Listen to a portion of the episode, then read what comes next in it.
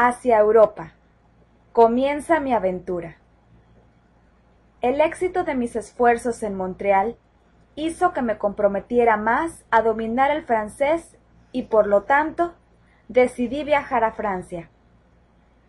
El compromiso lleva al éxito y el éxito refuerza el compromiso.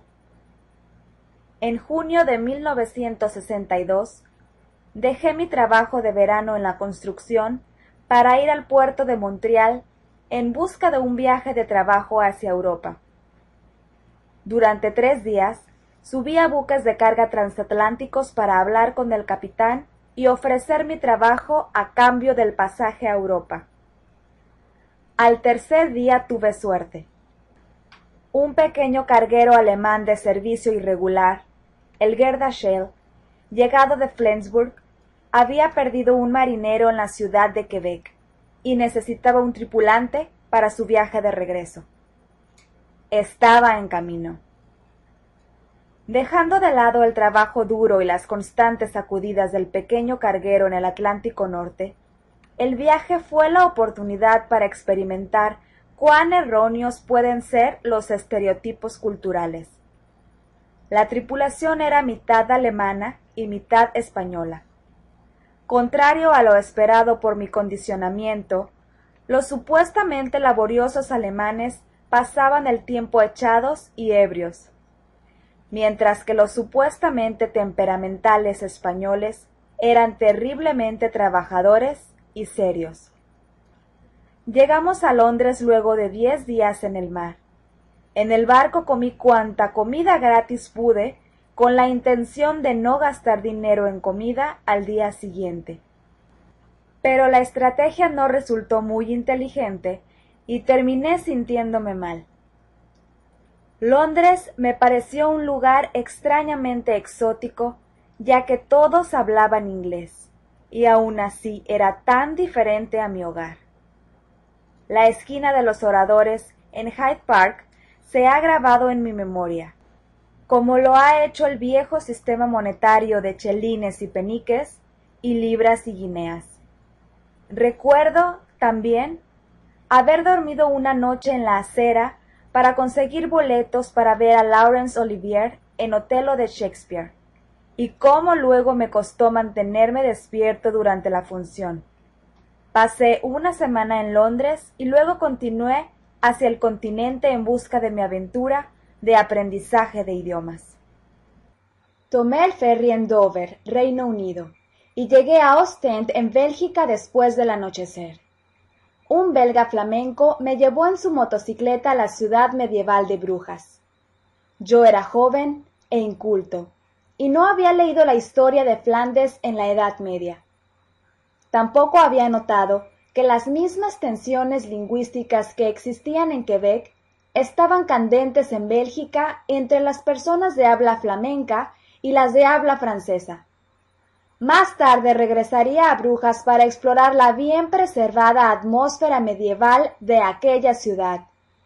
Pero en ese momento era un joven con prisa, y al día siguiente hice autostop a Francia. Los franceses tienen fama de ser groseros, pero la gente que conocí era amigable y hospitalaria. En las afueras de Lille, en el norte de Francia, me recogieron dos maestras de escuela y me permitieron pasar la noche en una de las aulas, ya que estaban en periodo de vacaciones de verano.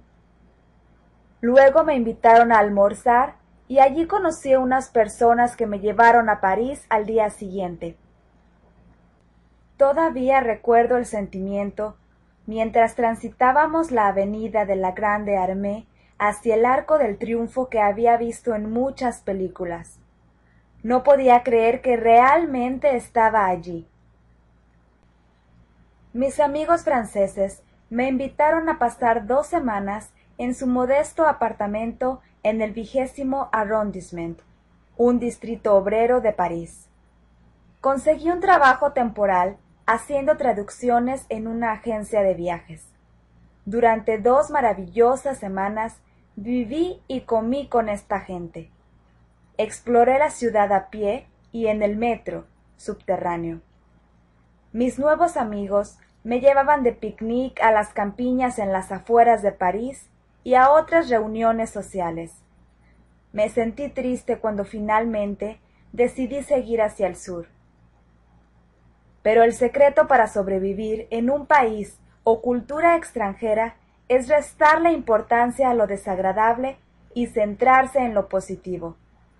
Mi francés estaba lejos de ser perfecto, y en ocasiones era una lucha desigual contra los más arrogantes e impacientes empleados y comerciantes franceses. Pero en la actualidad no recuerdo demasiados incidentes desagradables porque no les di demasiada importancia. Sí recuerdo, sin embargo, un caso en el que mi pobre francés me trajo problemas. En un momento, durante mi primer año en Francia, tenía una novia estadounidense cuyos padres trabajaban en Alicante, España. Decidimos hacer autostop a Alicante durante las Pascuas. Llevé de regalo un disco de Georges Brassens, un popular cantante francés. Siendo un francófilo convertido, me deleitaba con sus canciones aun cuando no entendía las letras. Lamentablemente, no me di cuenta de que sus letras podían ser bastante atrevidas, por no decir pornográficas. Cuando sus padres escucharon el regalo que había llevado, se conmocionaron. Creo que estaban realmente preocupados por la clase de compañías que tenía su hija. Permanecí tres años en Francia. Mi primer año lo pasé en Grenoble, una ciudad industrial en los Alpes franceses. Lamentablemente, nunca tuve tiempo para esquiar.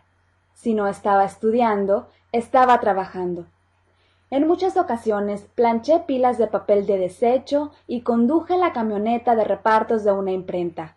Fui ayudante de camarero en el Park Hotel Vendí el periódico Franz Sawyer en las plazas y cafés más importantes de Grenoble y enseñé inglés.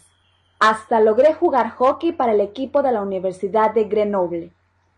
Un atractivo más de Grenoble era la presencia de un gran contingente de muchachas suecas que estaban estudiando francés, con las que pude recuperar algo del sueco que había aprendido de niño y tenía olvidado.